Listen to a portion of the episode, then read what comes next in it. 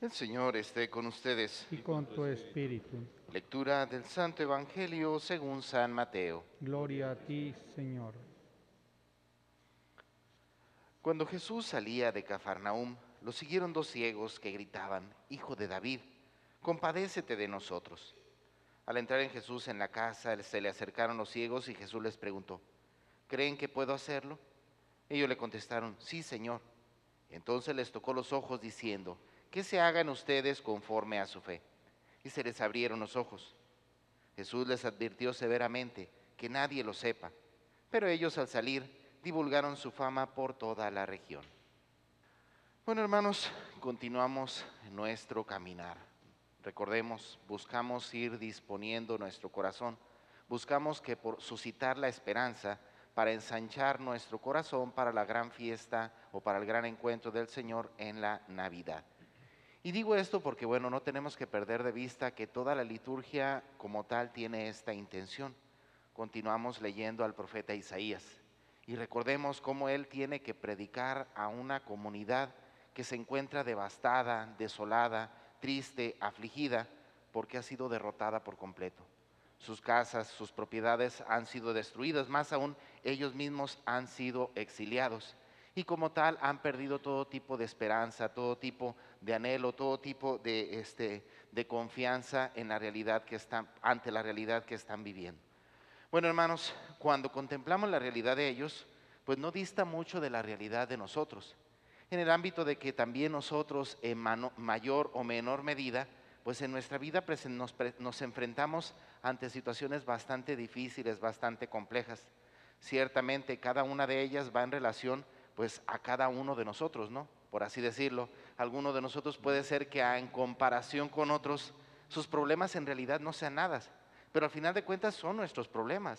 Nosotros somos los que cargamos con ellos y no podemos negar que muchas veces, aún por pequeños, sentimos que nos acaban, sentimos que nos destruyen, sentimos que son más grandes que nosotros. Digo esto porque esto es lo que el profeta quiere que entendamos. Nuestra única confianza debe de estar puesta en Dios. Y aquí me refiero aunque a ser conscientes de que todas las realidades que tenemos nos pueden fallar. Pónganse a pensar cuántas veces incluso nosotros ponemos la confianza en los que son más cercanos a nosotros, en los que aparentemente nunca nos pueden defraudar. Pensemos en nuestra esposa, en nuestro esposo, en nuestra misma familia, y a veces nos llevamos grandes chascos, ¿verdad? A veces literalmente, por más que confiamos en que ellos nos ayuden, en que ellos nos, eh, eh, vaya, eh, nos den la fortaleza para seguir adelante, ciertamente esto no se cumple, ¿verdad? A veces esperamos más de ello de lo que verdaderamente ellos pueden dar. Sin embargo, hermanos, el error no está tanto en ellos, sino en nosotros, en quién ponemos nuestra confianza. Al final de cuentas, no tenemos que perder de vista que somos seres humanos. Y ante la, nuestra realidad humana estamos sujetos a la fragilidad, a la debilidad, al mismo pecado y por ello cualquiera de nosotros, hasta nosotros mismos, podemos fallar. Pónganse a pensar simplemente cada que nos acercamos al sacramento de la reconciliación. ¿No hacemos ante Dios el propósito de no volver a pecar? Y si es así, y si verdaderamente no vamos a pecar, ¿por qué tenemos que confesarnos al ratito, verdad? O unos días después. Porque es nuestra realidad, hermanos. La realidad humana es frágil y en esa fragilidad es donde constantemente caemos. Pero es ahí donde tenemos que ubicar que ante nuestra fragilidad nuestra fortaleza no está en nosotros, sino nuestra fortaleza está en Dios, en aquel que pone su confianza en Dios. Y quiero enfatizar esto porque creo que el Evangelio nos puede ayudar más ampliamente a comprender esta situación. Escuchamos este pasaje como dos ciegos se acercan a Jesús para pedirle que les, les devuelva la vista. Y es curioso el diálogo que tiene Jesús con ellos, porque si se fijan, ¿cuál es la pregunta que le hace Jesús a ellos? ¿Creen que puedo hacerlo? La pregunta de Jesús es, ¿tú crees que yo puedo verdaderamente curarte de tu enfermedad? ¿Tú crees que yo puedo verdaderamente librarte de tu situación, librarte de tus problemas? Y ese es el detalle, hermanos, que muchas veces nosotros tomamos a Dios como una salida más. Tomamos a Dios solamente como una opción en medio de tantos problemas y de tantas dificultades. En pocas palabras, buscamos la solución dentro de ámbitos materiales y a Dios lo dejamos ya en último término cuando ya de tiro no podemos hacer nada, ¿verdad?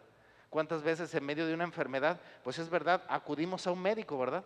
Pero no acudimos a Dios hasta qué? Hasta que ya de tiro los médicos dicen, ya no puedo hacer nada. Es curioso, hermanos, pero ahí surge la pregunta entonces, ¿crees, confías que verdaderamente Dios te puede librar de esa situación? ¿O solamente Dios es una opción más entre tantas cosas? Bueno, hermanos, el deseo de Isaías es que el pueblo de Israel aprenda a poner su confianza solo en Dios, porque es Dios quien sabe que nunca lo, lo va a defraudar, porque es Dios quien sabe que nunca le fallará. ¿Por qué? Porque Dios siempre es fiel.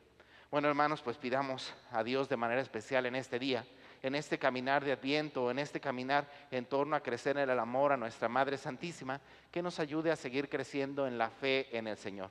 A ciencia cierta de que sabemos que todas las realidades de este mundo nos pueden fallar. Es una realidad humana. Sin embargo, para quien pone su confianza en Dios, sabe que nunca quedará defraudado.